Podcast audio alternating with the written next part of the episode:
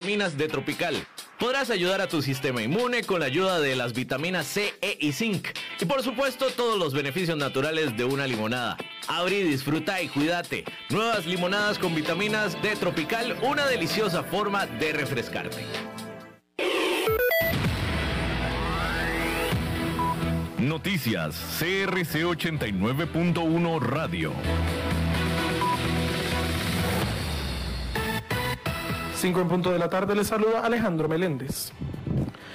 A dos semanas de realizarse la principal rueda de negocios del sector exportador de Costa Rica y la más grande de Centroamérica, BTM, Buyers Trade Mission Virtual 2021, se cuenta con más de 320 compradores registrados en 54 países. Hay siete países que participan por primera vez, entre ellos Suecia, Eslovenia y Bielorrusia.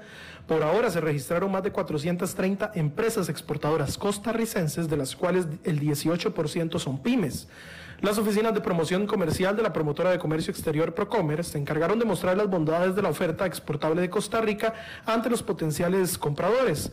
El gerente general de Procomer, Pedro Beirut, detalló sobre el reordenamiento con respecto a la demanda internacional. Del 20 de septiembre al 13 de octubre se realizarán las reuniones uno a uno del sector agrícola. Del 27 de septiembre al 1 de octubre es el turno de la industria alimentaria y del 4 al 7 de octubre la industria especializada mientras que del 11 al 13 de octubre es la rueda de negocios de encadenamientos, un espacio que permitirá a las empresas suplidoras del país mostrar su oferta a grandes exportadoras que requieren insumos y agilidad logística para sus operaciones. El diputado social cristiano Pablo Heriberto Barca y el liberacionista Gustavo Viales presentaron ambos un proyecto de ley que pretende eliminar el impuesto sobre el valor agregado IVA en los servicios de transporte y en la distribución de combustibles. Viales y Abarca señalaron que el transporte y la distribución de combustible es una actividad independiente a la venta, por lo que actualmente paga IVA, a pesar de que el resto de cadena de valor no está sujeta a ese tributo y nunca lo estuvo durante la aplicación del impuesto general de ventas antes del 2019. Los legisladores advirtieron que esto es una disposición de la Autoridad Reguladora de los Servicios Públicos ARECEP y de tributación directa que sería subsanada con este proyecto de ley. Abarca dijo que buscan eximir el IVA en la cadena de valor de estos servicios y que el precio final disminuiría unos tres colones. Viales añadió que esto va a beneficiar a quienes están en el negocio de los combustibles. El proyecto fue recientemente presentado a la corriente legislativa y espera ser asignado a una comisión que lo estudie. En una hora más noticias. Noticias cada hora en...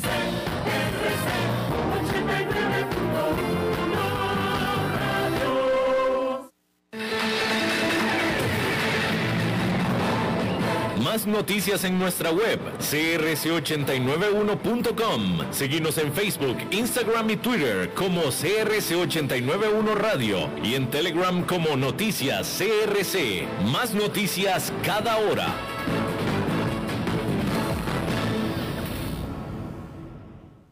CRC 89.1 Radio y Cadena Radial Costarricense no se hacen responsables por las opiniones emitidas en este programa.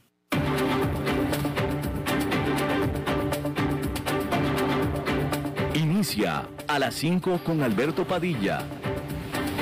Un programa diseñado con el objetivo de llevarte diariamente un tema de actualidad, acompañado siempre de reconocidos editorialistas, de lunes a viernes a las 5 de la tarde por CRC 89.1 Radio.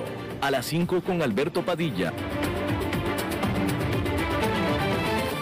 Hola, ¿qué tal? Saludos, bienvenidos a esta emisión de A las 5 con su servidor Alberto Padilla. Muchísimas gracias por estarnos acompañando. Gracias por estar ahí. Le mando cálidos saludos desde las instalaciones y la señal de CRC 89.1 FM en San José, Costa Rica. Desde donde estamos transmitiendo hasta el punto, en el tiempo y en el espacio donde usted nos está escuchando, porque estamos saliendo en diferentes vías. Por ejemplo, en la página de Facebook en Facebook Live de este programa a las 5 con Alberto Padilla, así como también estamos en podcast, en las diferentes principales plataformas para ello, Spotify, Apple Podcast, Google Podcast y otras cinco plataformas importantes más. Aquí en Costa Rica este programa que sale en vivo en este momento a las 5 de la tarde se repite todos los días a las 10 de la noche aquí en CRC 89.1 FM.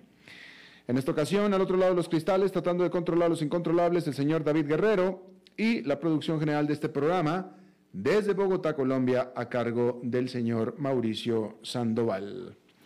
Eh, hablando de, eh, Nicaragua y su líder, Daniel Ortega, hombre, pues yo creo que uno hubiera pensado que cuando menos hubiera sido un poco discreto, prudente, tratándose del que es en este momento el nicaragüense de más alto perfil internacional, incluso por sobre el propio Daniel Ortega, estoy hablando de perfil internacional, eh, eh, eh, y sobre todo un perfil respetable. Daniel Ortega tendrá perfil internacional quizá, pero ciertamente no es respetable. Pero Sergio Ramírez definitivamente es hoy en día, me parece a mí, y yo creo que usted estará de acuerdo, en el nicaragüense viviendo con, con más alto perfil internacional. Este escritor ganador nada menos que del premio Cervantes, el único, el primero escritor centroamericano galardonado con este premio, ¿no? Y bueno, eh, obviamente, porque es que no podía ser de otra manera, cualquier persona que sea libre en Nicaragua y que sea eh, que tenga un dejo, un dejo de sentido democrático, por fuerza tiene que ser crítico del régimen de Daniel Ortega. O sea, discúlpenme, en este, en este momento y desde antes de que ordenara la detención de Sergio, de Sergio Ramírez, desde antes, nadie puede decir, nadie con una decencia mínima interior pudiera decir que el régimen de Daniel Ortega es democrático. Pero el problema es que no decirlo así, afirmarlo así, pues ya lo acusan como ha acusado a todos, ha acusado a todos, y ahora también a Sergio Ramírez, de conspirar, incitar al odio y de recibir fondos de la Fundación Violeta Barrios de Chamorro, cuyos directivos están acusados de lavado eh, de bienes y activos. O sea, simple y sencillamente lo que está pasando, y ya no lo estoy diciendo ni siquiera en sentido figurado, ni como, ni como exageración, eh, en este momento criticar a Daniel Ortega es delito, literalmente es delito, ya es delito. Eh, y ahora Sergio Ramírez, con orden de aprehensión, precisamente también acusado de los mismos cargos que todos los demás que están ya encarcelados, que son los mismos, conspirar e incitar al odio. O sea, y, así lo escribe la Fiscalía, ¿eh? por incitar al odio. ¿Cuáles serán los parámetros legales que caen dentro de incitar al odio? ¿Cómo se incita al odio? O sea, si Sergio Ramírez dijo, odien a Daniel Ortega, odien al gobierno de Nicaragua, bueno, yo creo que ahí pudiera ser que se esté incitando al odio. Ahí, pues ok, creo que queda como que bastante claro, ¿no? Si es que lo dijo. Pero yo no creo que Sergio Ramírez haya eh, eh, dicho esa frase, ni, yo no creo ni siquiera que haya jamás Sergio Ramírez de su boca salido la palabra odien o odio, para nada. Entonces, ¿cómo está tipificado este delito en la ley eh, nicaragüense? ¿Quién sabe? Pues obviamente esto es a juicio de a quien se le ocurra. Porque, pues, ¿cómo, cómo, cómo, cómo pruebas? O sea, incité al odio. ¿Y cómo incitaste al odio si nunca dijiste la palabra odio? ¿Cómo, cómo, cómo fue eso? Pero bueno, el punto es que sí es en Nicaragua. En este punto, en este momento así es en Nicaragua. Entonces el punto es que el que sea crítico, y crítico es el que diga la verdad, porque esto es importante, ¿eh? Esto es importante crítico en este momento en Nicaragua, y normalmente así es en la vida, pero crítico es el que dice la verdad. El que dice Nicaragua es una dictadura, ah, estás incitando al odio, estás conspirando, con fuerzas extranjeras, por cierto, también. Pero es que estoy diciendo la verdad, ah, no, pero no importa, es un delito. Y eso es lo que está pasando. Entonces ya este, Daniel Ortega ya salió del closet, o sea, Daniel Ortega ya con lo de Sergio Ramírez ya se comprueba que no tiene ningún empacho, ningún reparo, ninguna vergüenza y ningún problema. Él ya salió del closet, aquí se hace lo que yo digo, aquí me quedo yo y por lo visto lo que quiero es ir a las elecciones de noviembre solo, por lo visto, porque ya todo el mundo ya lo metió. Y el que aspira, el, que aspira a ser opositor de Daniel Ortega no lo puede criticar. Imagínese usted, vaya democracia. Sí, sí puede ser opositor mío, sí, dice Daniel Ortega, sí, porque esta es una democracia, puedes ser opositor mío, sí. Ah, ok, si soy opositor tuyo, entonces te voy a criticar. Ah, no, es, es que eso no puedes, porque eso es ilegal. Y para la cárcel. Y están en la cárcel. Pero bueno, volviendo al punto, ya Daniel Ortega ya, ya, ya salió del closet, ya, ya, ya no, ya no, ya no, ya no se esconde, no disimula. Ya hasta Sergio Ramírez, hasta el nicaragüense más encumbrado, de más perfil internacional, ya también con orden de aprehensión. Aparentemente no está detenido porque no está en el país, pero ya la fiscalía ya lanzó una orden de aprehensión con esos cargos. Y bueno, pues digo, vaya, iba a decir que ya era hora de que la comunidad internacional, primero que nada, mínimo que diga algo, ¿no? Digo, mínimo que diga algo la comunidad internacional ya con respecto a esto, ¿no? Ya que los nicaragüenses no lo pueden decir, pues entonces digámoslo los demás, digamos que lo digan las otras naciones. Pero, pues bueno, eh, eh, y aparte, pues no sé qué otras acciones se pueden tomar más, desafortunadamente porque en este punto hablar de sanciones y etcétera, le vamos a estar haciendo daño también a los nicaragüenses que viven en Nicaragua, desafortunadamente. Y también desafortunadamente, eh, Daniel Ortega seguramente, como los Castro, ¿verdad? Ellos ya factorean, ya tienen ellos contemplados sanciones internacionales, las cuales se pasan por el arco del triunfo. Porque Cuba toda la vida ha estado con sanciones internacionales y los Castro ahí se quedaron siempre. Así es que una, lástima, una, situación muy, muy difícil, muy triste la que está pasando con el bello pueblo de Nicaragua. Bueno, cambiando de tema, hay que decir que durante la primavera de este año, cuando el ritmo de las vacunaciones aumentó rápidamente y las predicciones de crecimiento mejoraron, las empresas tenían la esperanza de que para el otoño la actividad económica volvería a la normalidad. Bueno, pues ya llegó septiembre, pero la vuelta a la normalidad que muchos esperaban, nomás no llega aún. Los acontecimientos de los últimos 10 días indican que las principales economías todavía están atrapadas con algunos de los mismos problemas que encontraron al principio de la pandemia, con el aumento de casos de coronavirus, incluso cuando simultáneamente enfrentan desafíos a más largo plazo.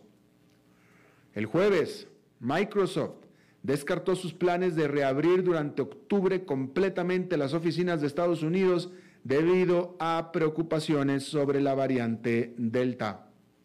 Muchas empresas habían planeado que los empleados regresaran después del día del trabajo, pero ese plazo ya llegó y se fue con algunas empresas como Amazon y Facebook, que ahora miran hasta el 2022 para reabrir sus espacios de trabajo.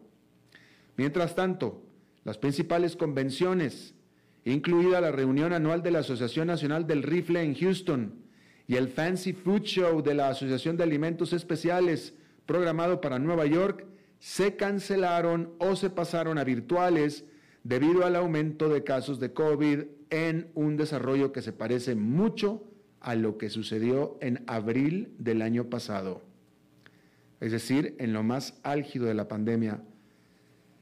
Esto está teniendo un efecto en las aerolíneas que estaban anticipando un repunte en los viajes de negocios a medida que se reabrieran las oficinas y se reanudaran las conferencias en persona. Southwest Airlines advirtió a los inversionistas que una caída en las reservas y un aumento en las cancelaciones significa que ya no espera permanecer en números negros durante el tercer trimestre a pesar de un julio que fue rentable. Los problemas de la cadena de suministro relacionados con la pandemia y la escasez de mano de obra continúan afectando a las empresas amenazando con descarrilar la próxima temporada de compras navideñas y socavar aún más la recuperación económica en general. Moody's Analytics ahora espera que la economía de Estados Unidos vuelva a pleno empleo hasta el 2023. Las señales de que la variante Delta está cobrando un precio elevado están comenzando a aparecer en los datos económicos. El crecimiento del PIB del Reino Unido se desaceleró bruscamente en julio, registrando su menor aumento mensual desde febrero, dijo el viernes la Oficina de Estadísticas Nacionales. Los aumentos de precios vinculados a los cuellos de botella en las cadenas de suministro y escasez de personal como resultado del requisito de autoaislamiento por COVID-19 jugaron un papel, dijo la oficina. La economía británica sigue siendo un 2,1% más pequeña que antes de la pandemia y los economistas de Berenberg ahora esperan que alcance su nivel prepandémico hasta el segundo trimestre del 2022 en lugar del primero. El índice de vuelta a normalidad de Moody's, que rastrea una variedad de indicadores para medir hasta qué punto la actividad económica de Estados Unidos ha regresado a su nivel anterior a la pandemia, ha caído levemente desde finales de agosto. Y los economistas de Goldman Sachs han recortado sus previsiones de crecimiento del PIB para Estados Unidos y China este año. No es de extrañar, por tanto, que los responsables políticos de Europa y Australia estén reduciendo los programas de estímulo de forma muy gradual. La variante Delta no solo está socavando la recuperación económica de Estados Unidos, sino que también está causando un aumento de muertes y hospitalizaciones, particularmente entre los no vacunados. En un paso extraordinario, este jueves, el presidente Joe Biden ordenó al Departamento del Trabajo que exija a todos los empleadores con más de 100 trabajadores que exijan ya sea la vacuna o bien las pruebas periódicas, periódicas siendo semanales. Mientras tanto, la economía mundial tendrá que esperar un poco más para volver a la normalidad, pero ¿cuánto es un poco más? Eso ahora nadie lo sabe todavía.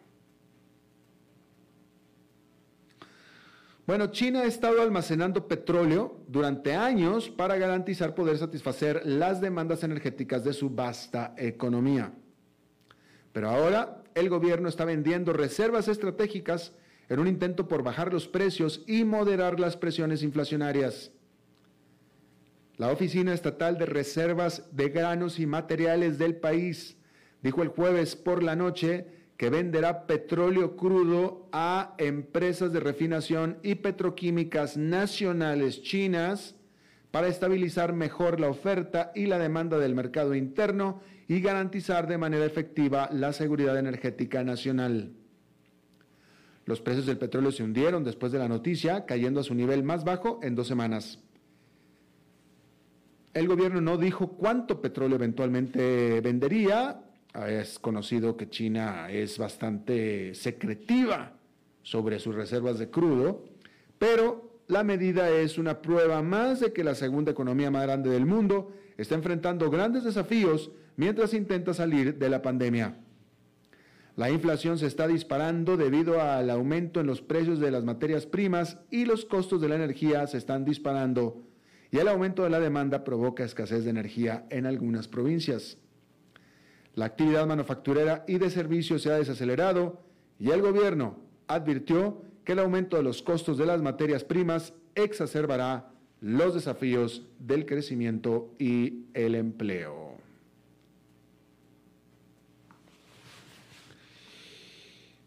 Bien, hay que decir que JP Morgan quiere atraer más clientes adinerados que gastan mucho dinero en salir a cenar con sus tarjetas de crédito y ahora encontró una novedosa forma de hacerlo. Tan novedosa que este, que es el banco más grande de Estados Unidos por activos, dijo el jueves que comprará a The Infatuation, que es una plataforma de búsqueda de restaurantes que comparte reseñas y recomendaciones sobre dónde ir a comer. La compañía, que tiene presencia en 50 ciudades de Estados Unidos, también es propietaria de la guía de restaurantes Sagat. A través de la asociación, JP Morgan proporcionará beneficios a los titulares de sus tarjetas de crédito Chase, dijo un portavoz del banco. Esto podría incluir dar a los clientes acceso especial a eventos gastronómicos en vivo o bien al festival gastronómico bicostero llamado East, ITSCON. ITSCON. ITSCON se llama. A todas luces, desde cualquier punto de vista, es una movida inusual para un banco el comprar una, empresa de medios digitales, pero pues cuando compites por grandes inversionistas, hay que ponerse activos, definitivamente.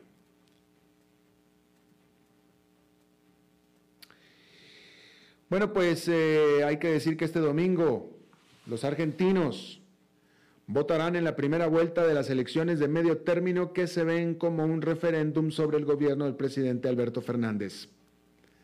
La economía ahora, y otra vez, por no decir que todavía, eclipsa a la pandemia como el problema número uno del votante argentino. La inflación anual es del 50%, el desempleo es obstinadamente alto y casi la mitad del país vive por debajo del umbral de la pobreza. Si se tienen en cuenta los escándalos, en el último el presidente fue acusado de realizar una fiesta de cumpleaños para su pareja que rompió sus propios decretos sobre reuniones y confinamientos durante la pandemia. Y los jefes de campaña de ambos partidos principales detectan una mezcla tóxica de ira y apatía.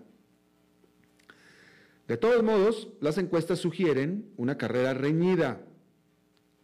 La principal oposición, que es Unidos por el Cambio, parece tener una ligera ventaja sobre el partido de Fernández, Frente para Todos. Pero no hay que descartar una votación importante en contra. En el 2019, una inesperada marea en las primarias selló la derrota del gobierno del expresidente Mauricio Macri en las elecciones de medio término. Por tanto, en el campo de Fernández, temen que aquello se vuelva a repetir. Y bueno, hay que decir que los catalanes en Cataluña estuvieron marchando para recordar una antigua herida que coincide con la fecha de los ataques del 9-11. Este país, esta región respaldó en su momento al bando perdedor de la guerra en la guerra de sucesión española y la caída de Barcelona ante los Borbones en septiembre de 1714 ha sido un punto doloroso desde entonces. En años más recientes, el aniversario ha sido una demostración de fuerza para los separatistas catalanes. Pero se espera que la manifestación de este viernes sea más pequeña que las celebradas, eh, estaba esperando que fuera más pequeña que las celebradas antes de un referéndum inconstitucional e infortunado por la independencia en el 2017. Y eso puede que le convenga a ambas partes porque el gobierno y la administración separatista que ganó las elecciones catalanas de febrero comenzarán las conversaciones este mes. Hay poco margen para un compromiso sobre el derecho a la autodeterminación que los separatistas buscan y el gobierno nunca podrá ceder. Pero puede haber formas de otorgar a la región algo más de autonomía, incluido el otorgarle más fuerza al poder del gobierno local sobre la educación, las políticas lingüísticas y la cultura. Bueno, recientemente Amazon ha recibido mucha prensa negativa sobre el trato a sus empleados, incluidas, por ejemplo, acusaciones de que algunos tienen que orinar en botellas para poder hacer las entregas a tiempo. El gigante del comercio electrónico con la esperanza de atraer a trabajadores en medio de la escasez de personal en Estados Unidos, que ya venía ofreciendo un bono a los trabajadores de, las, de los centros de distribución, ¿eh? que ya venía entregando, eh, eh, ofreciendo un bono de mil dólares. Les regalaban un mil dólares nada más para que aplicaran por el trabajo. Bueno, pues ahora, el jueves anunció que también cubrirá el costo de los estudios universitarios de unos 750 mil empleados en universidades de todo el país. Los trabajadores por hora, empleados durante más de 90 días, tres meses en la compañía, ya con eso tendrán derecho a este muy buen beneficio. El vicepresidente de Desarrollo de Fuerza Laboral de Amazon declaró que el avance profesional dentro de la empresa es ahora el nuevo salario mínimo. Walmart y Target también dijeron recientemente que subsidiarían o que subsidiarán los estudios universitarios de sus trabajadores. Y bueno, en un esfuerzo para tratar de calmar las aguas, tratar de calmar las hostilidades entre Estados Unidos y China, el presidente de Estados Unidos, Joe Biden, y el presidente de China, Xi Jinping, tuvieron una conferencia telefónica de una hora y media. Un comunicado de la Casa Blanca dijo que ambos líderes tuvieron amplias y estratégicas discusiones sobre la economía, sobre el cambio climático y sobre el COVID-19. Hay que decir que Biden y Xi Jinping no se han reunido todavía en persona desde que Biden es presidente de los Estados Unidos en enero. Bueno, ya que estamos hablando de China, hay que decir que China eh, le pidió a Australia ayuda en la una ayuda para poder ir conjuntamente en este acuerdo de asociación transpacífico, este acuerdo amplio de acuerdo transpacífico, asociación, que es este pacto regional de comercio, y esto China le pidió ayuda, le pidió apoyo a Australia, a pesar de pues las agrias relaciones que hay entre los dos países. Que la, última manifestación fue apenas en mayo cuando China impuso una serie de sanciones sobre Australia después de que este país hiciera un llamado para una investigación internacional sobre los orígenes del COVID-19 en China. Pero ahora, para tratar de suavizar la situación, de endulzar el asunto, China viene enfatizando los beneficios de los acuerdos comerciales existentes entre ambos países. Bueno, y seguimos hablando de esa región porque en Hong Kong, una docena de políticos tuvieron que hacer un juramento de pues de alianza, de fidelidad, juramento que es ordenado por la nueva ley de patriotismo. Impuesta por China, por supuesto. Hay que decir que un eh, consejero distrital se rehusó a hacer este juramento y lo sacaron del puesto. Simplemente si no puedes hacer el juramento, entonces no vas a ocupar esa posición y entonces no, no lo ocupó, lo quitaron. Hay que decir que la oposición pro democracia ganó 392 de los 452 curules en, o asientos en los consejos locales de Hong Kong. Esto fue en el 2019 pero desde entonces 260 de ellos han renunciado a sus puestos, 260 de estos 392 prodemocráticos. Simplemente no han podido con la presión. Bueno, la multinacional India Reliance Industries de última hora, de última hora literalmente, retrasó, postergó la presentación, la entrega de su muy anticipado teléfono inteligente de bajo costo. El Geophone Next, que se iba a producir o que en teoría se está produciendo junto con Google, se supone que ya iba a salir esta semana a un precio de 47 dólares. Esto es importante porque la India tiene 400 millones de usuarios de teléfonos móviles. 400 millones. Y bueno, eh, bueno, India tiene 400 millones de usuarios de telefonía, de los cuales el Reliance Industries espera que se conviertan en usuarios de teléfonos inteligentes. Ese es el dato correcto. Y bueno, ¿por qué fue esta postergación del lanzamiento? Bueno, porque la empresa dice que el problema es que es la falta de semiconductores que afecta a todo el mundo y que pues por eso no pudieron lanzar, pero que para noviembre, según ellos, ahí sí, lanzarán su Geophone Next por 47 dólares de costo. Vamos a ver si es cierto en medio de esta situación en la que los costos están justamente subiendo. Bien, allá en Nueva York, otra jornada negativa más. Estamos en septiembre, septiembre rojo para el mercado.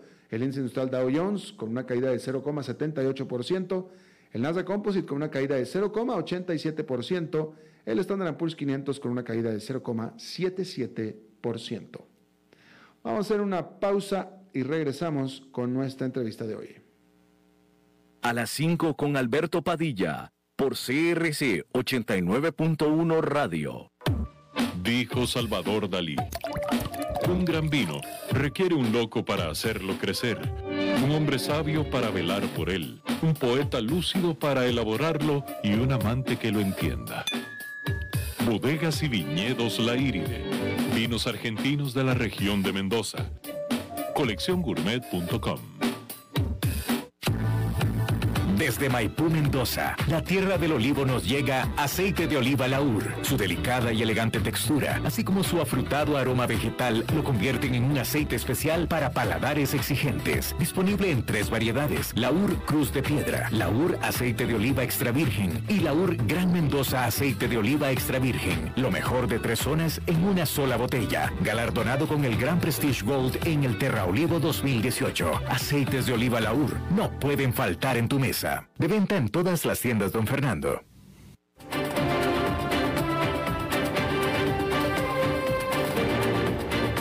Seguimos escuchando a las 5 con Alberto Padilla.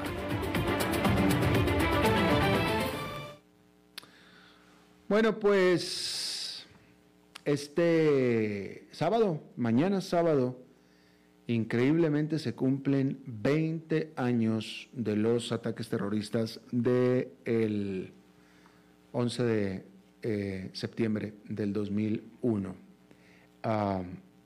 yo no creo que haya nadie, es un parteaguas, yo creo que todo mundo que teníamos uso de razón en ese momento, todo el mundo recordamos esa fecha y todo el mundo podemos decir qué exactamente estábamos haciendo, ¿no? Hay que decir que horas después de los ataques del 11 de septiembre del 2001, Rudy, Giuliani, que era el alcalde de Nueva York, prometió, vamos a reconstruir, pero durante mucho tiempo esto pareció inalcanzable. Casi 3.000 personas habían muerto en los ataques y la zona cero, donde estuvieron las Torres Gemelas del World Trade Center, estuvo meses ardiendo, meses y los desacuerdos entre las compañías de seguros y los desarrolladores y los políticos retrasaron por años el esfuerzo. Y luego los planes tuvieron que ser rediseñados cuando la policía planteó preocupaciones por la seguridad.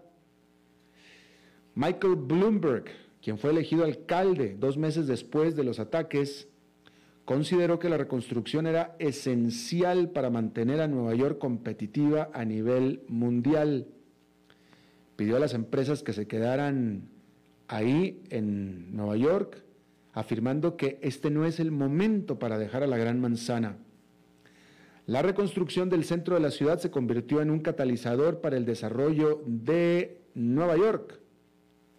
El turismo a la ciudad aumentó de 36 millones en el año 2000 a 66,6 millones en el 2019, lo que para entonces daba soporte a 403 mil puestos de trabajo en toda la ciudad.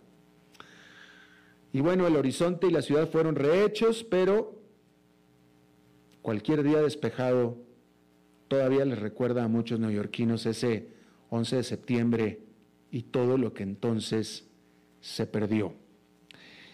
Yo le agradezco muchísimo a nuestro invitado que esté con nosotros. Él estuvo ahí y literalmente estuvo ahí.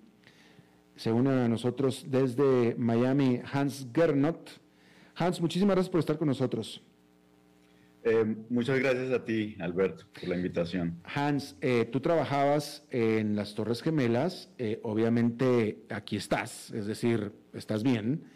Ya nos costará las, contarás la historia, pero ¿tú te consideras como sobreviviente?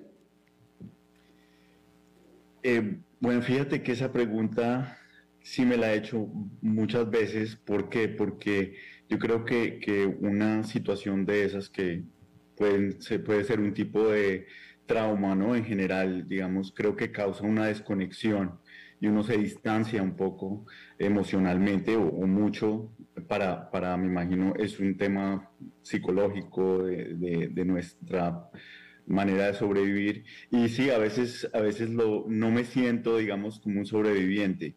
Eh, más son las personas las que me lo dicen realmente. Y cuando yo relato lo que sucedió, em, yo creo que las otras personas son las que lo ven primero y yo reflexiono después de escuchar, digamos, la reacción. Eh, pero yo tal vez en muchas oportunidades no lo veo así. Claro, interesante. Eh, ya nos contarás eh, tu historia. yo rápidamente voy a contar, digo, porque la historia es verdadera, la tuya es verdadera, porque tú estuviste ahí. Yo, en lo personal, mi relación con los ataques del 9, del, de, septiembre, eh, el 11 de septiembre, es que em, tan pronto se reanudaron los vuelos, que los vuelos se reanudaron, los ataques fueron un martes y los vuelos se reanudaron el domingo. Y yo el domingo mismo volé eh, a Nueva York para estar presente en la primera, en la apertura de los mercados bursátiles, que estuvieron cerrados también a partir del 11 de septiembre, y ese lunes iba a ser el primer día de operación. Así es que yo volé a Nueva York para estar presente ahí en el piso, eh, eh, bueno, no, yo creo que no fue en el piso de remates porque no me acuerdo si estaba operando incluso por estar tan cercano, pero eh, me llama mucho la atención porque yo volé de Atlanta a La Guardia, y eh, esa ruta hacia La Guardia siempre te llevaba por arriba de Manhattan, siempre. Y ese domingo la ruta fue exactamente la misma. Entonces nosotros pasamos exactamente por encima de donde estaban las Torres Gemelas, lo cual todavía estaba la pila de escombros humeantes. Y, y yo pude ver eso desde la ventanilla del avión. Vendríamos en el avión, no sé, 15 personas, no más que eso, no más que eso y, tal vez yo mismo también, pero gran parte de nosotros que vimos eso eh, nos pusimos a llorar. Eh, hubo, hubo lágrimas en el, en el avión cuando eh, yo, yo, no esperaba ver eso, pero el avión pasó por ahí arriba. Y recuerdo que nuestra productora, la productora que trabajaba en Nueva York y quien estuvo cubriendo este asunto, ella después del 11 de septiembre se tomó, no me acuerdo, tuvo que tomarse uno o dos meses de ausencia porque el peso emocional había sido absolutamente demasiado. Eh, y creo que tú te puedes relacionar por ahí con eso. Tú estabas en la torre cuando sucedió el primer ataque, Hans.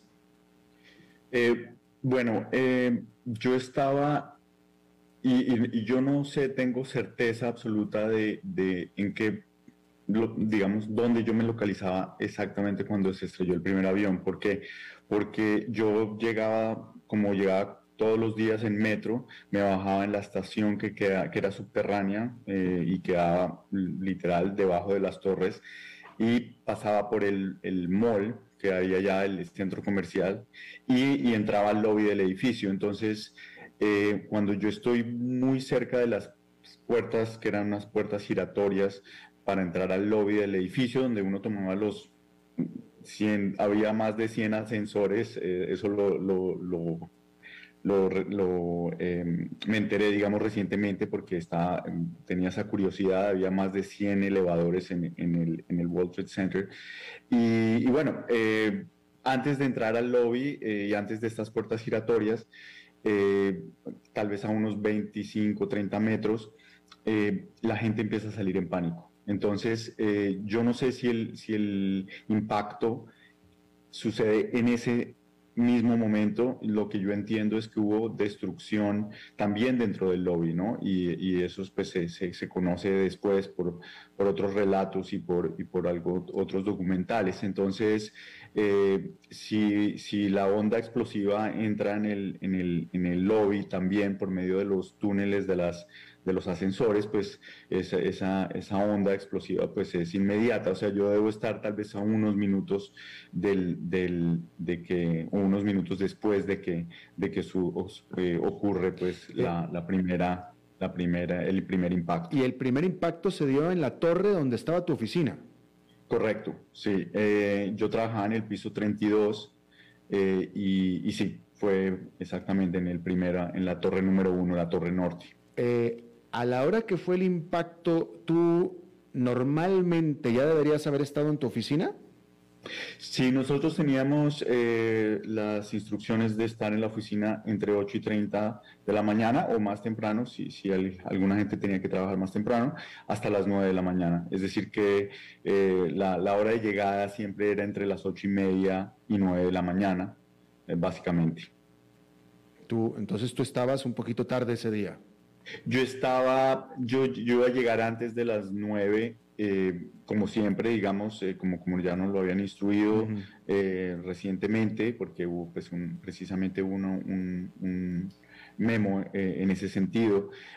y yo, yo, digamos, esa mañana dije voy a llegar a 8 y 45 a la oficina, básicamente eso es lo que creo calculé para ese día el, avión pegó mucho más arriba del piso 30. Eh, ¿Tú sabes, pudiste investigar eh, qué es lo que sabes, uno, del personal de tu oficina y de la gente, de la demás gente que trabajaba en el piso, en el que piso en el que tú trabajabas? Fíjate que, bueno, nosotros, tenemos una oficina pequeña. Eh, yo calculo, y no sé el número completo hoy en día, pero debíamos ser unas 20 personas 2025, eh, de las cuales no todas siempre estaban en la oficina, había gente que, que viajaba, gente que, que, por cuestiones de proyectos estaba por fuera de la oficina. Es, en, ese, en esa fecha en particular, los, los ejecutivos, digamos el presidente y algunos otros, estaban fuera de la, de la empresa, estaban en Alemania en la casa matriz. Entonces había un grupo de personas que definitivamente no estaban en Nueva York durante esa fecha. Em, básicamente de, de, las personas, yo no entiendo obviamente que había unas cuantas personas, no sé exactamente cuántas, estaban en la oficina, ya habían subido, ya estaban dentro de la oficina y todas esas personas eh, lograron bajar y, eh, y, básicamente se salvaron. Eh, eso me enteró una semana más tarde. Dos personas fallecieron Em, una de ellas fue, digamos, quien a mí me entrenó inicialmente. Yo hice una práctica en esta empresa eh, en mi, en, mientras estaba en Nueva York en el 99. Estaba, estaba eh, también haciendo una práctica, eh, tuve la oportunidad de hacer una práctica en esta empresa. Entonces, la persona que me entrenó y que fue mi jefa, digamos, en ese momento, ella, ella falleció. Ella sobrevive al ataque como tal, pero sufre heridas eh, muy graves, nosotros no la, podemos visitar eh, y ella fallece. Eh, no sé exactamente cuánto tiempo después, si, recuerdo bien, debía ser unas dos semanas después fallece. Y la otra persona que, que, fallece es un, empleado que llevaba poco tiempo, tal vez dos semanas en la oficina, y es, él es puertorriqueño y, y bueno, en, lo que entiendo es que estaba en uno dentro de uno de los ascensores que ahí es donde encuentran su, identificación. Esto es meras suposiciones. Yo, eso es simplemente lo que yo, eh, lo que nos dijeron en algún momento. Y esta mujer, esta mujer que, fue la que te entrenó, eh, no sabes tampoco cómo fue que se hirió, dónde, dónde fue, ¿Qué le pasó lo Mira, que El, y nuevamente yo, estos son eh, suposiciones también y, bueno, eh, creo que, que, se acercan a, lo que sucedió. Eh, aparentemente ya estaba en el lobby, es decir, eh, adelante de mí unos no sé cuántos minutos, y, y, fue en el lobby donde ella sufrió las heridas. Eso es lo que yo entiendo. Eh, y parece, obviamente fue la onda explosiva eh, lo mm. que debió causar esto. Mm. Eh, entiendo que eran quemaduras, es decir, no eran, digamos, no era trauma por, por, por, algún tipo de piezas o algo así que, que hubiera podido caer. fue realmente por un tema de, de, quemaduras, sí. Claro, este, bueno, pero entonces tú la primera, el primero no, no viste, te enteraste cuando ves la conmoción de la gente, etcétera pero después te quedaste ahí y sí viste todo lo demás que pasó, ¿no es cierto? Bueno, lo que sucede es que yo, eh, obviamente eh, mi intención era entrar al lobby del edificio y, llegar al área de los ascensores. Obviamente no logro eh, acercarme porque la gente está saliendo en pánico, literal corriendo de una manera desenfrenada, en pánico, se, no, se ve en las caras de las personas. Yo las veo de frente y básicamente no me queda otra opción que, que, correrme hacia, en este caso era la izquierda mía y eh, hay unas escaleras que van a la calle. Eh, yo tomo esas escaleras, subo, eh, ya, ya estoy a nivel de la calle, un piso, no, era, no, yo estaba literal, era un piso por debajo. Y, y ahí estoy de pie al lado de la torre, miro hacia arriba, eh, no entiendo porque solo veía el humo negro. Eh, era eh, literal, las, torres tenían, si no estoy mal, 110 pisos. Entonces eran las, bueno, hay obviamente edificios tan altos o, en el mundo, pero en ese momento tal vez eran los edificios en dos, digamos, como torres, como gemelas, digamos, más altas del mundo. Eh, la distancia era inmensa, entonces no lograba realmente entender lo que estaba pasando. Em, y para ser sincero, esos minutos son, tengo una laguna casi porque no sé cuánto tiempo transcurrió. Yo me alejo del edificio y eh, la gente empieza a, llenar la plaza, la gente empieza a salir eh, de otros edificios. eso es lo que yo recuerdo y estando en, esta plaza que, está entre los dos edificios, eh, estando ahí, en, ese, en, el minuto 3, después de las 9 de la mañana, es cuando eh, ocurre el segundo impacto. Entonces, eh, esa explosión yo la veo, básicamente ocurre encima de mi, de mi cabeza. yo no veo el avión porque el avión entra por el otro costado de la, de la torre. Eh, lo que yo veo es básicamente la explosión que atraviesa el, edificio y bueno, es que, tal vez ustedes han visto en las fotos, es una nube roja, negra, eh, caen en miles de objetos, papel, y bueno, ya en ese momento yo entro en un estado, de, en un, en un em, ¿cómo se diría? en modo de supervivencia, ¿no? Y, pues me cubro la cabeza y corro eh, lo, más, lo más rápido que lo puedo y entro en un, me bajo por unas escaleras que estaban en esa área y que llevaban también a uno de los metros. Eh, no, no, te cayó nada de, de, aquella explosión en encima? No, no me cayó nada. Eh, yo realmente creo que me Mm, corrí de una manera tan ágil, tan rápida, la reacción fue tan mm. inmediata y, bueno, de alguna manera las escaleras estaban lo suficientemente cerca para evitar que cayera algo, eh, que me cayera algo a mí por lo menos. Entonces, eh, em, sí. ¿Pudiste ver, eh, perdón por la pregunta tan gráfica, pero pudiste ver esas escenas tan espantosas que veíamos nosotros en televisión de las personas saltando al vacío? Fíjate que yo no tengo memoria de eso. No, eh, no, no, tengo memoria de eso, para. Eh, mira, eh, em, fuera de mi propia historia de que yo estuve ahí, que fui, etcétera, pero fuera de eso, simplemente verlo en televisión fue, fue una experiencia traumática para cualquiera. Yo, yo en ese momento vivía en Estados Unidos, pero cualquier persona que hubiera estado en Sudáfrica, en Australia, en Argentina, para todo el mundo fue chocante, literalmente. Y te decía yo de nuestra productora, mi, buena amiga Patricia, ella eh, trabajó todo ese el 11 de septiembre que estuvo ahí y ella lo vio todo. Eh, y después no, no, supimos de ella como por dos, tres meses, tuvo que ausentarse. Supongo que tú puedes relacionarte con ese estrés que ella en lo particular que estuvo ahí, que lo vio todo, sintió, ¿no?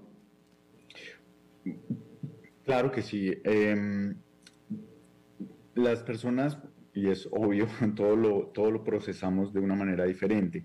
Em, en mi caso, eh, nosotros tuvimos que comenzar a trabajar eh, o eh, básicamente una semana después logramos encontrarnos todos en la otra oficina que teníamos en el aeropuerto del JFK de Kennedy y, era la, la, oficina que manejaba, digamos, todo lo que era la logística aérea. Eh, nuestra, nuestra oficina era la casa matriz y también era la, casa, la, la oficina que manejaba todo el tema de logística internacional marítima. Entonces, básicamente nos reunimos todos en, en esta oficina y nos acomodamos, eh, todas las personas que estábamos ahí, ahí fue donde nos dimos cuenta que faltaban dos de nuestros colegas y básicamente empezamos a trabajar desde esa, operar desde esa oficina, eh, un poco obviamente hacinados, si, si, si, te lo puedes imaginar, porque son, somos básicamente unas 10, 15 personas adicionales que teníamos que estar eh, en esa oficina que ya estaba, que estaba diseñada para, para 10 personas. Entonces ya éramos 20, más de 25 personas tal vez en, ese, en esa oficina. Y eh, bueno, a tu, a tu punto, eh, sí, yo, yo creo que el hecho de que nosotros tuvimos que empezar a trabajar inmediatamente y el, el, el, negocio el de la logística, pues es un, tema de, eh, que tiene mucha inmediatez, hay que, hay que hacer las cosas, de, no, hay, no hay manera de esperar. Entonces, eh, básicamente las instrucciones también, fueron eh, pues seguir el business as usual. Eh, avanzar y, simplemente resolver los problemas que uno tenía y, lidiar con, con todos los, los las situaciones que se estaban presentando y manejar los, los embarques que estuvieran por todo el mundo eh, de, de, una manera inmediata, ¿no? Entonces, entonces yo no, no, no tuvimos ese tiempo mm. de, por lo menos yo creo, eh, no, no, no, tuvimos muchos la oportunidad de procesar mucho. Eh, mientras que trabajábamos, y esto, esto pues es generalizado, esto, yo lo, esto le sucedería prácticamente a todas las empresas, no había manera de parar, había que seguir operando de la mejor manera posible. Eh, ya son 20 años de esta experiencia. De nuevo, para todos los que lo vimos en televisión fue traumático. Eh, para alguien que lo vivió presencialmente como tú, tuvo que haber sido otra cosa totalmente diferente a como lo vivimos todos los demás que lo vimos por televisión. Después de 20 años, Hans, ¿tú crees, sí o no, que este evento que tú viste y tú presenciaste te cambió? Y si es así, ¿de qué manera? Eh, sin duda me cambió. Eh, mm, yo creo que, eh, lo que ya mencioné anteriormente, el tema de un trauma de este nivel, pues creo que causa una desconexión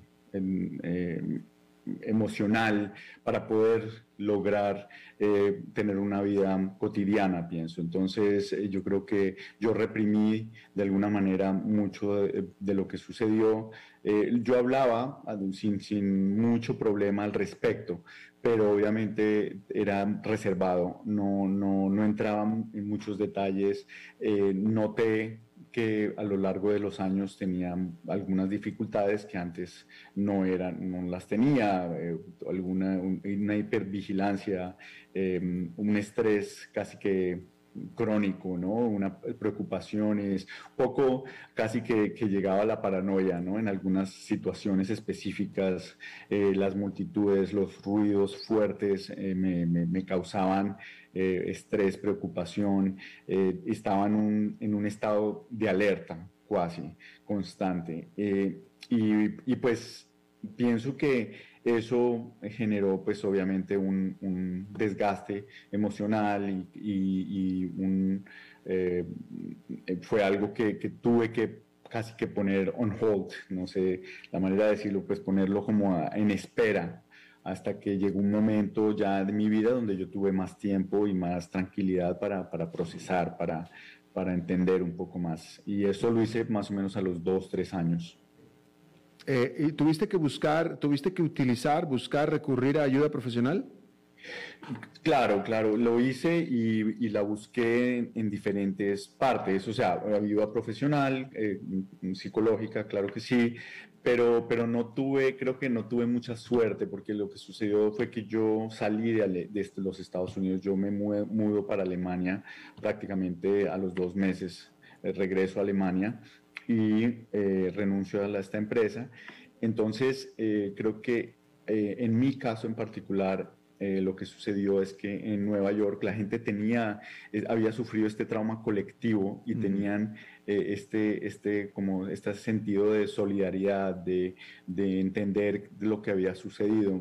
Cuando yo salgo del país, pues esto existe también porque hay una conciencia mundial y hay un dolor y hay una, consternación generalizada, pero no, no de la misma manera que el neoyorquino eh, lo, sintió. Entonces yo, yo no tuve ese, ese proceso o ese, ese, ese, tipo de apoyo, si lo quieres llamar de esa manera, em, a lo largo de, de, ese tiempo posterior, solo durante esos tal vez uno o dos meses. Entonces, en mi caso yo creo que yo tuve que hacer casi que una, una pausa obligatoria para, para poder em, procesar eh, eh, lo que había sucedido. Em, finalmente mi, mi, deseo siempre fue regresar a Nueva York y lo logré, digamos, y iba con mucha frecuencia, regresé al año siguiente para celebrar mi cumpleaños, em, siempre pues era, era la ciudad donde yo quería vivir, eh, las torres, yo, yo viví fascinado desde pequeño, nunca imaginé que iba a trabajar allá entonces eso para mí fuera un, un sueño convertido en realidad. Eh, entonces siempre, siempre tuve como esa conexión eh, muy especial con, con, Nueva York. Claro. Eh, y hoy en día puedes, este, ya a 20 años puedes estar, o alguna vez tuviste problema, pero si todavía puedes estar tranquilo en un edificio, en un rascacielos, subirte a un avión, etcétera. Bueno, el, tema de los aviones sí eh, es, me causa estrés, lo, tengo que admitir. Em, hay, veces que estoy tranquilo, hoy en día hay, hay veces que, estoy más tranquilo que otros, sucede. Em, pero sí, eh, durante algunos años posteriores eh, era, era era casi que torturoso, ¿no? Porque, porque mi estado de, hipervigilancia, de estrés, y no necesariamente por un tema eh, relacionado al 11 de septiembre, era una simplemente una sensibilidad que, eh, eh, que, que, yo desarrollé ahí. Cualquier ruido, cualquier tipo de, de, movimiento, turbulencia me causaba mucho estrés. Entonces, em, pues sí, eso es algo con lo que he tenido que lidiar toda la vida, más desde ese momento. Eh, y, bueno, eh, lo que me pregunta acerca de los edificios altos, sí tengo, me da, me da, debo admitir también, tengo un poco de vértigo em, y, mi preferencia no es necesariamente trabajar en, en, edificios muy altos. Em, ahora si me lo preguntas de ese modo y analizando, digamos, lo que sucede después, es, es creo que de alguna manera sí me afectó en ese sentido, ¿no? Hans Gernot, Hans Gernot, eh, te agradezco muchísimo que hayas compartido esta experiencia. Eh, eh, qué lástima que, el, que se dio, qué lástima que el mundo la vivió y qué lástima que tú tuviste que estar ahí. pero bueno, este, yo creo que como todo en la vida, para algo sirven las cosas. Esta experiencia estoy seguro que te ha hecho a ti una mejor persona y te deseo muchísimo éxito y te agradezco muchísimo hayas charlado con nosotros. Mm, pues nada, gracias a ti y, bueno, sí, eh, creo que Eh, eh, una experiencia de esas es, es, muy fuerte, sin embargo, pues hay que, hay que entender también que, que de todo se puede aprender y de todo, y, y pues eh, nuestro mundo está lleno de, de tragedias entonces, y, y, las personas las superan, entonces es, pues es, no nos queda de otra casi, ¿no? Efectivamente. Hans Gernot, muchísimas gracias. A ti. Hasta luego. Buenas noches. Bien, eso es todo lo que tenemos por esta emisión de A las 5 con su servidor Alberto Padilla. Muchísimas gracias por habernos acompañado. Espero que tenga un muy buen fin de semana y nosotros nos reencontramos acá en la próxima. Que la pase muy bien.